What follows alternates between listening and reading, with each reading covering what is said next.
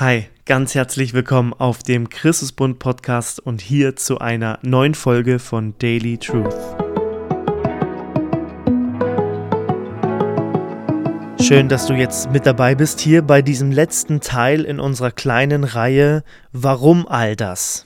Wir haben uns in den letzten Folgen mit den Fragen beschäftigt, warum Staub, warum Steine, Honig, Sterne, Esel und jetzt wird es nochmal richtig weihnachtlich, richtig winterlich. Warum Licht? Warum Licht?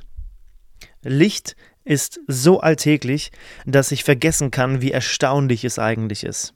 In gewisser Weise kann ich es überhaupt nicht sehen. Ich kann Vögel und Teiche sehen, Bäume und Wolken, grün und orange sehen, aber das Licht selbst kann ich nicht betrachten. Selbst wenn ich auf eine Lichtquelle schaue, eine Glühbirne zum Beispiel oder ein Feuer, sehe ich nicht das Licht, sondern den leuchtend farbigen Glühfaden oder die Flamme. In gewisser Weise ist Licht, so bizarr es auch klingt, unsichtbar. Doch in einem anderen Sinne kann ich nichts außer Licht sehen.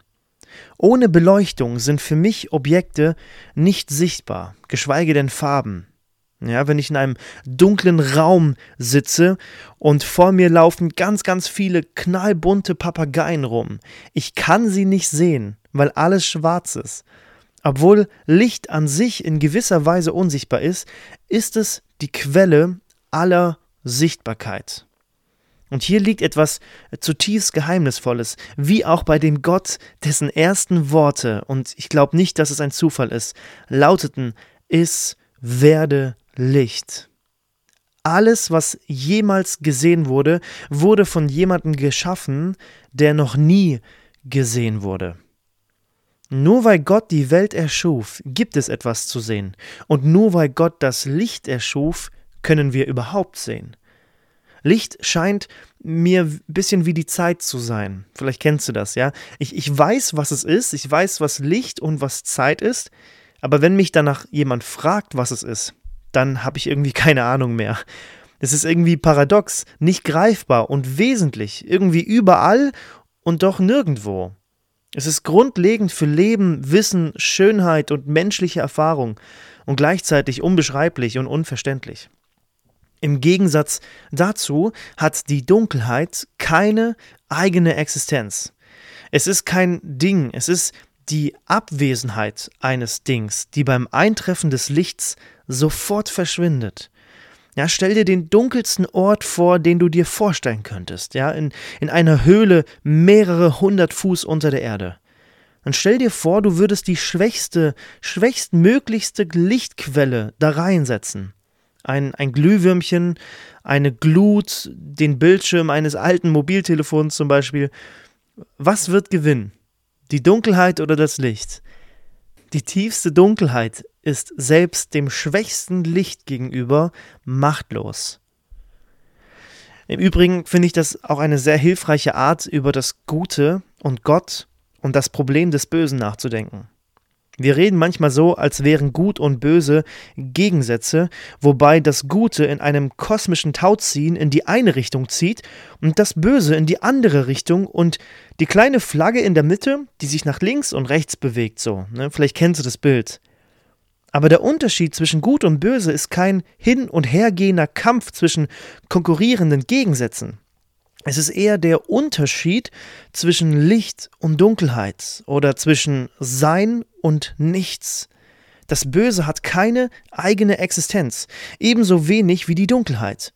Es ist lediglich die Abwesenheit von etwas Gutem, wie, wie einem Schatten oder einem Loch in der Socke. Wenn also das Licht der Güte Gottes scheint, gibt es keine Verhandlungen, kein Tauziehen oder Kampf mit den Mächten der Dunkelheit. Das Böse flieht, die Lüge wird durch das Licht der Wahrheit vertrieben, der Tod wird durch das Licht des Lebens vertrieben. Und so heißt es wunderschön in 1. Johannes 1, Vers 5, Gott ist Licht, in ihm gibt es keine Spur von Finsternis. Gott ist Licht und nicht eine Spur von Finsternis. Gott ist reines, strahlendes, ewiges, ungeschaffenes Licht und in ihm gibt es überhaupt keine Dunkelheit. Und deshalb beginnt die Geschichte des Kosmos damit, dass das Wort Gottes die Dunkelheit durchdringt. Lichter, es werde Licht. Und aus diesem Grund erleben wir immer wieder, wie Gott sein Volk rettet, indem er ein Licht in der Dunkelheit ist. Er sendet nachts eine feurige Fackel für Abraham. Er lässt die Sonne für Josua stehen bleiben. Er gibt Gideon mit 300 Lampen den Sieg und führt Israel aus Ägypten hinaus in einer Feuersäule und vernichtet ihre Feinde, als am nächsten Morgen die Sonne aufging. Das alles hat aber auch eine Kehrseite. Die Psalmisten, die schreien aus der Dunkelheit und weinen nachts in ihre Kissen.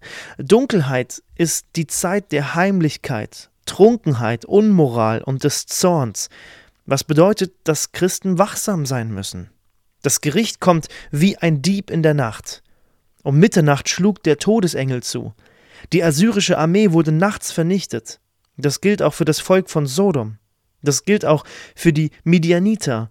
Und jedes Mal, wenn wir am Abendmahl teilnehmen, erinnern wir uns an die Nacht, in der Jesus verraten wurde, und in dem Moment, in dem Judas geht, hören wir eine der dunkelsten Zeilen in allen Evangelien. In Johannes 13, Vers 30 und es war Nacht. Das alles bedeutet, wenn wir die Worte vom Kreuz hören, mein Gott, mein Gott, warum hast du mich verlassen? Und sehen, dass der Himmel mittags drei Stunden lang schwarz geworden ist, verstehen wir das.